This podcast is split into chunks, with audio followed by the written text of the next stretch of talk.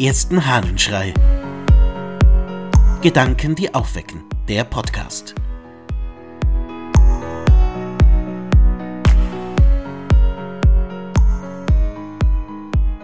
Gotteserkenntnis aus der Schrift vom Zorne Gottes des Laktanz. Während die Philosophen der früheren Zeit in ihren Anschauungen über die Vorsehung übereinstimmten und keine Ungewissheit darüber herrschte, dass die Welt von Gott mit Vernunft geschaffen ist und mit Vernunft regiert wird, so trat zuerst von allen Protagoras zu den Zeiten des Sokrates mit der Behauptung auf, es sei ihm nicht ganz klar, ob es eine Gottheit gebe oder nicht. Diese Sprache ward für so gottlos, so im Widerspruch mit Wahrheit und Religion erachtet, dass die Athener ihn selbst aus ihren Grenzen vertrieben und seine Schriften in öffentlicher Versammlung verbrannten. Auf seine Ansichten brauchen wir nicht näher einzugehen, da er nichts Bestimmtes ausgesprochen hat. In der Folgezeit blieben Sokrates und sein Zuhörer Plato sowie die Philosophen, die von Platos Schule wie Bächlein nach verschiedenen Richtungen sich ergossen, die Stoiker und Peripathetiker, bei den Anschauungen der früheren Zeit. Später trat Epikur auf und erklärte, es gibt zwar einen Gott, denn es muss etwas in der Welt sein, das hervorragend, ausgezeichnet und glückselig ist, aber eine Vorsehung gibt es nicht. Bei der Entstehung der Welt hat weder Vernunft noch Kunst noch Geschicklichkeit gewaltet, sondern das All der Dinge hat sich aus gewissen winzigen Sämchen, die unteilbar sind, zusammengesetzt. Das ist wohl der größte Widerspruch, den man sich denken kann. Wenn es einen Gott gibt, so muss er seinem Wesen nach fürsorgend sein, denn anders kann ihm die Gottheit nicht zuerkannt werden, als wenn er die Vergangenheit innehat, die Gegenwart erkennt und die Zukunft voraussieht.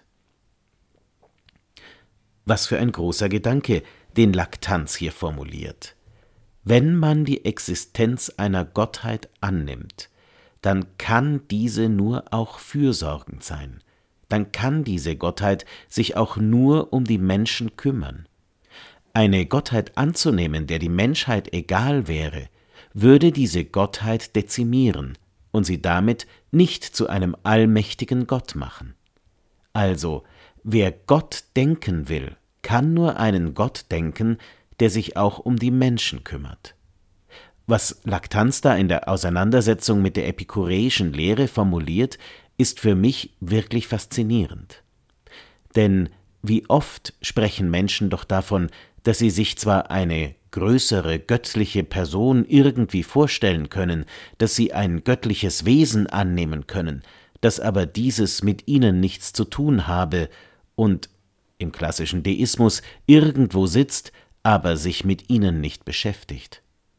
Das ist nicht ein Gott, der allmächtig wäre, sagt Laktanz, denn der hat Vergangenheit, Gegenwart und Zukunft vor Augen und möchte das Beste. Wie also ist dein Gottesbild? Hast du eins? Kannst du Gott annehmen? Und wenn ja, Hast du ein persönliches Bild von ihm?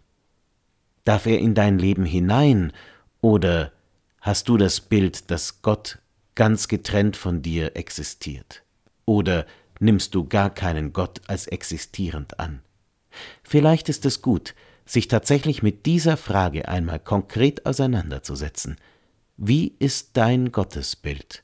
Und wenn du eines hast, wie ist dein Bild von der Begegnung zwischen dir und ihm. Ich wünsche dir einen aufschlussreichen Tag. Dein Ludwig Waldmüller.